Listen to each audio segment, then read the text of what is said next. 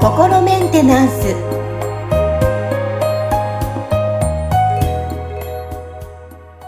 はい皆さんこんにちは心メンテナンス本日もアシスタントは三上恵と気候ヒーラーの吉村隆二です。はい吉村さん本日もよろしくお願いしますよろしくお願いします。はい。さあ、今日もね、メッセージ取り上げて、えーご案内していきたいと思いますが、ね、皆さんからね、たくさんのメッセージ、そして感想などを来ていただいて、本当に嬉しいです。さあ、えーはい今日はね、はい、ハンドルネーム、リオさんからのメッセージ読み上げたいと思います。はい。えー8月26日放送ですね。95回目。えー守護霊疫病神についてのお話、大変面白かったです。守護霊を車のナビのようなものと考えると、自分で新しいナビに取り替える。つまり、自分で今と違う守護霊を選び直す。と、いいことはできるのでしょうか？ということはできるのでしょうか？できるとしたら、それはどんな方法で、えー、ど、それはどんな方法なのか教えてください。うんと来ていますね。うんうんはいはい。あ、なるほどですね。まあ、あのーその、なんていうのかな、こう、守護霊が入れ替わるっていうことは、あの、結構なんかどうやらよくあることではあるみたいなんですよね。その、こう、人生の中での、その、なんかフェーズが変わるとかね、なんかそういうような時に守護霊が入れ替わるっていう、あの、話っていうのは僕も、あの、聞いたことがありますし、あの、なんていうのかな、入れ替わりは起きてるなっていうのは、あの、こう、あなんだろう、僕もこうリーディングしていく中でね、これ、あ入れ替わってるんだろうなっていうところは何度か目にしてるんですけど、うん。で、その、こう、守護霊を選び直すっていうことに関して、僕はその特にそれをこう、自分で、あの、いい意図的にやるってことは特にやってないんで、そのサービスとして提供するってこともあんまりやってはいないんですけど、た、だ、その、それができるっていう話はよく、こう、耳にするんですよね。だから、こういう、こう、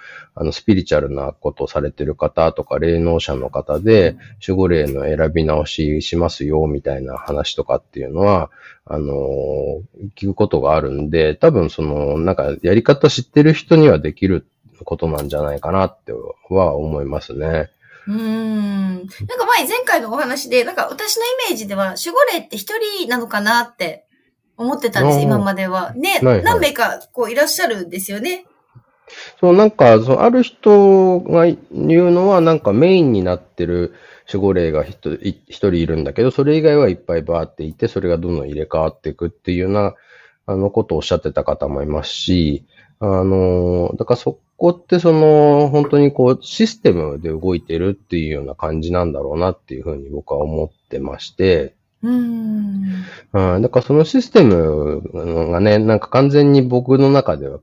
こう、解明できてるわけじゃないんで、あんまりその勝手にいじったりとかっていうのはなんか自分ではあんまりやってないんですけど、ただ、うんその、そこに、だからバグがあるみたいな状態の時は、そのバグのあのクリアリングっていうことをやってるんですよね。だから、本来の働きと違うことをやってるなっていうのが、このブロックによってそれが起きてる場合はクリアリングしてるんですけど、そのね、えっ、と、うんまあじゃあ、そのね、なんかどう、どういう守護霊が、その、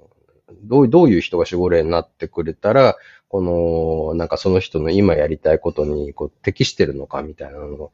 を、その、どういう観点で評価すればいいのかっていうのが、こう僕にはよくわからないんで、だか、らね、なんかそこの、こう、守護霊の、その、交換みたいなことに関しては、ちょっと僕は、そのサービスとしてはや、今やってないんですよね。あうんの、結局それがその人にとってどう、どうするのが一番、こうね、適してるのかっていうのが、ちょっとその、どこで評価したらいいのかわからないから、はい。ただ、多分それをだから、サービスとしてね、提供されてる方たちは、その、独自のそういうね、なんか例えば、え選ぶ基準があるのかもしれないし、うんね、で今のところ僕の場合は、それがその、なんていうのかな、良くないから変えようっていうことよりも、うまく機能してないんだったら、うまく機能すすることを邪魔してる要因を取り除こうっていうことをやってるんですよね。うーん。はい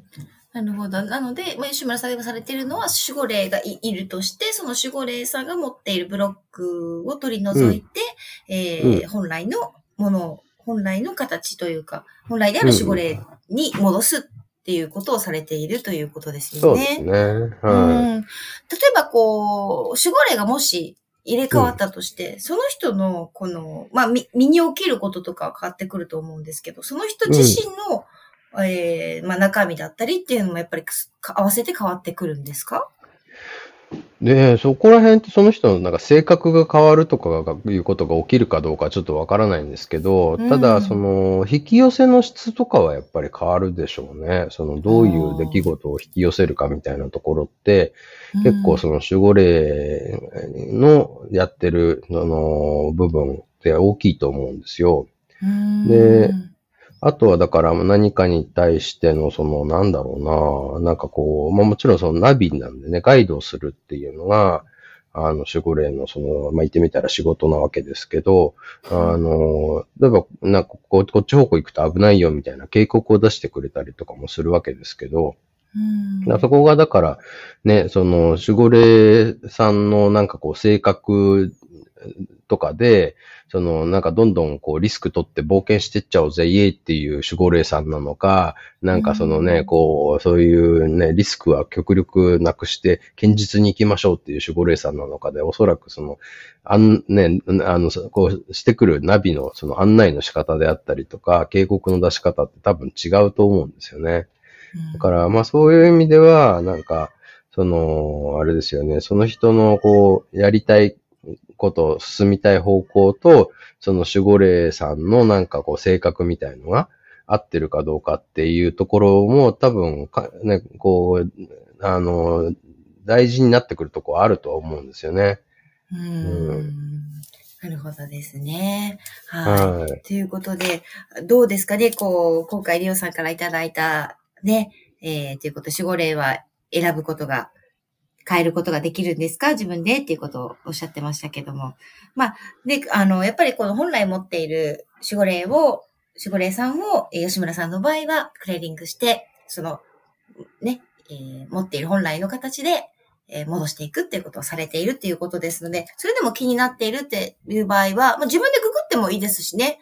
あの、そうですね。身多分、そういうのを、これあの、サービスとしてやってらっしゃる、その霊能者の方たちとかいると思うんで、うん。その、その辺のね、その方たちがまたどういう、こう、観点でどういうふうにやってるのかとかを、うん。まあ、僕がね、なんかそういう、あの、例えばそそういう、こう、見ることができれば、あの、また、こう、あ、じゃあそういう時ってこういうね、例えば僕の手法でやるんだとしたらこういう形でやるのが適切かなとかっていうのは見えてくるかもしれないとは思うんですけど、うん。あの、現状僕はそこの情報をあまり持っていないんで、なんかちょっとそのね、あのー、まあ、今回の、あのー、お便りをきっかけに少し研究してみてもいいかなって気持ちには今、あの、なってきましたね。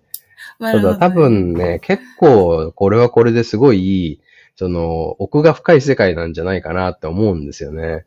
守護霊のこの、そうですね。だからそこにね、なんかその、こう、どのぐらいのその、こう手間暇をかけるかっていうのと、また今僕は僕で研究しているこう領域っていうのがね、こうあって、だからうんまあ、もしかしたら、なんかこう、後々にはこの領域も、その研究する必要性っていうのが出てくるかもしれないし、なんかなんかね、今がもしかしたらその、なんかいいきっかけなのかもしれないし、ちょっと何とも言えないですけど、あ、の、まあ、僕の方でなんかちょっとこう今興味が少し出てきたっていうのは、あの、今今後ね、ちょっとあのお約束はできないんですけど、何かその、もう少しね、なんか守護霊について詳しくこう、あの、調べてみてもいいかなって気持ちにはこうななりましたんで、あの、うんまあ、ご自身でもいろいろとやっぱ調べてみたらいいんじゃないですかね。うん、そうですね。ご自身でまず調べてみて、もしかしたらば、吉村さんからもその守護霊に関する、また何かお話があるかもしれませんので、はい。そうですね。ねはい。そこもちょっと楽しみにしていただきたいと思います。ははい。い。なんかね、改めて自分の守護霊ってどんな人かって自分も気になってはいますけども、でもなんかそれよりも今の自分と向き合いたい気持ちが私の方は強いですが。ね。そうですね。ね、だからあくまでもやっぱりそのなんかこうナビとかガイドだと思うんで守護霊っていうのはね、うん、だからその自分が本当にどうしたいのかとかっていうことがやっぱり大事だと思うんで、で、本当にその自分がどうしたいのかっていうのははっきりしてくれば、おそらくはその守護霊がもしそれであ、この守護霊合わないなってなったら、何らかのこの、なんていうのかな、そのシステムが働いて、そこはその、その子に合った守護霊に入れ替わるっていうことことは、その、なんか結構自然に行われてる部分もあるんじゃないかなって僕は思ってるんですよね。うん。逆に、そう、守護霊が合わないなって離れていくんですね。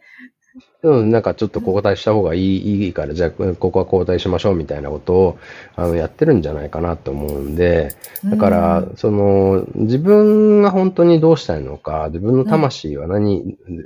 から喜びを得てるのかっていう、そこをこう明確にして自分の人生をそっちにこうちゃんと照準を合わせていくっていうことがやっぱり大事かなとは思いますね。うん、そうですね。守護霊に頼るというよりも自分自身どうしたいのか、ね、どう生きたいのかっていうのがやっぱり軸にしてね、生きるとやっぱ楽しいですよね。そうですね。だから多分守護霊もそちらに合わせてくれるんじゃないかなっていうな感じですよね。うん。ということで、ね、今日は守護霊のお話を取り上げましたけども、はい、いいですね、こういうふうにお話。皆さんからもこういった疑問とか質問とか、はい、ありましたら、はい、ぜひぜひ、えー、ご応募していただきたいと思います。メッセージしていただきたいと思いますし、で、あの、りょうさんの方にもちょっとお話聞いてどうでしたっていう感想もいただけたらなと思います。はい。はい、本日も吉村さんありがとうございました。ありがとうございました。